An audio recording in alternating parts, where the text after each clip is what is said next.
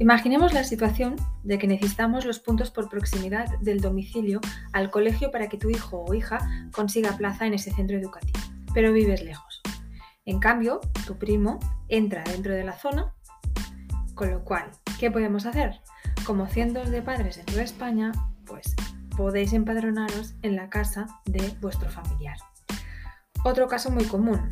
Tu hermano reside en una comunidad autónoma cuyo régimen fiscal es más ventajoso así que no lo dudas y te empadronas con él. Cuidado, esta práctica tiene consecuencias y estas consecuencias son las que vamos a explicar en este, este podcast. Y es que si, mientes en el caso de decir que te estás empadronado en un sitio pero vives en otro, se puede iniciar un procedimiento sancionador administrativo que puede concluir con una multa económica. Estamos ante un caso de falso empadronamiento. ¿Qué es un falso empadronamiento y cuándo se comete?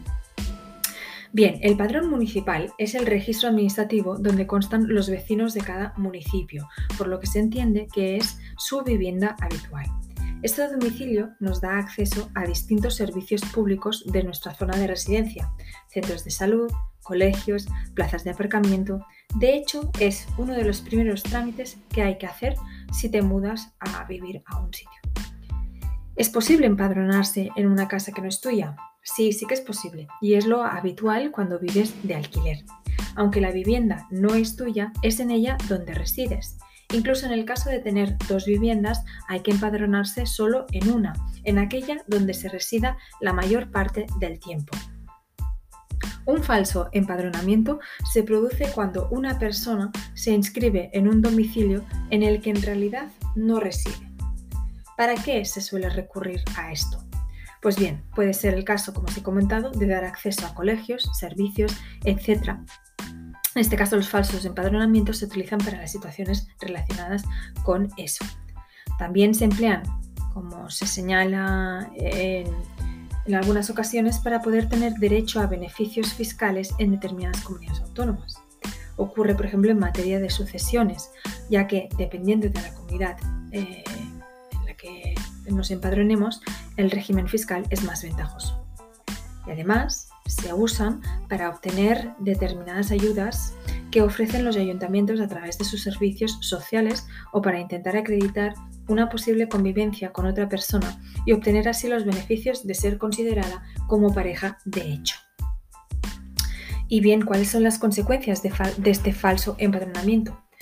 Hace años, varios escolares perdieron su plaza en el colegio debido a que sus padres falsearon los datos del padrón para obtenerla. Además de esta importante consecuencia, cometes un delito por empadronarte en una vivienda que no es la tuya, ¿hay que pagar alguna multa? El certificado del padrón que expide el ayuntamiento tiene carácter de documento público y fehaciente para todos los efectos administrativos y todos tenemos la obligación de que los datos que declaramos para darnos de alta en el padrón sean acordes a la realidad. Pero ¿y si no lo haces? ¿Y si faltas a la verdad? ¿Cuáles son las consecuencias del falso empadronamiento? En este caso se puede iniciar un procedimiento sancionador administrativo, tal y como avanzábamos en eh, el inicio de este podcast. Y ese procedimiento sancionador puede concluir con una multa económica. Por lo tanto, en un principio se entiende que no existe ningún ilícito penal, por lo que entendemos que no puede ser tipificado como delito únicamente tendría relevancia penal en los supuestos englobados en los artículos 390 y 392 del Código Penal, que contemplan el delito de falsedad en documento público.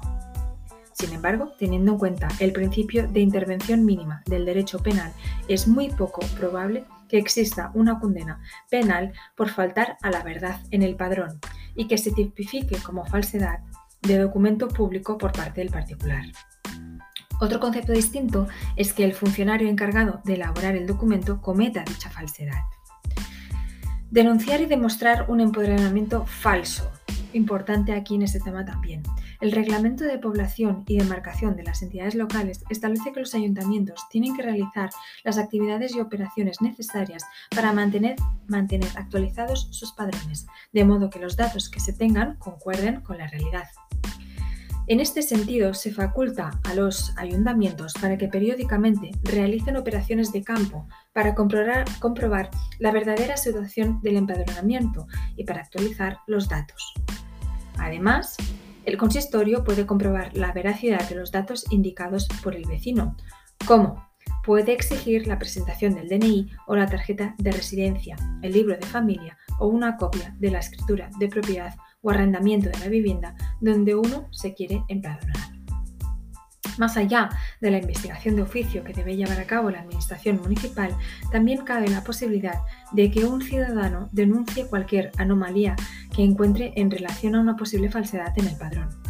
Este caso se da mucho cuando unos padres no han obtenido plaza para su hijo en el colegio y saben que otras personas que han entrado en ese centro no viven en realidad en esa zona. ¿Qué hace el ayuntamiento? En este caso, se debería investigar la posible irregularidad denunciada por el ciudadano. ¿Y puedo echar a una persona empadronada en mi casa? Pues no siempre es fácil poder echar a una persona a la que has permitido empadronarse contigo. A efectos legales es su, domicilio habitual. Sin embargo, en casos extremos puedes recurrir al desahucio por precario. El precario se da en el momento que el propietario cede el uso de un inmueble a otra persona sin un fin específico y por un tiempo que no está determinado, sin que el ocupante pague renta. Por eso, en el caso de querer echar a una persona empadronada en tu domicilio, puedes iniciar un procedimiento de este tipo. Se llama desahucio por precario.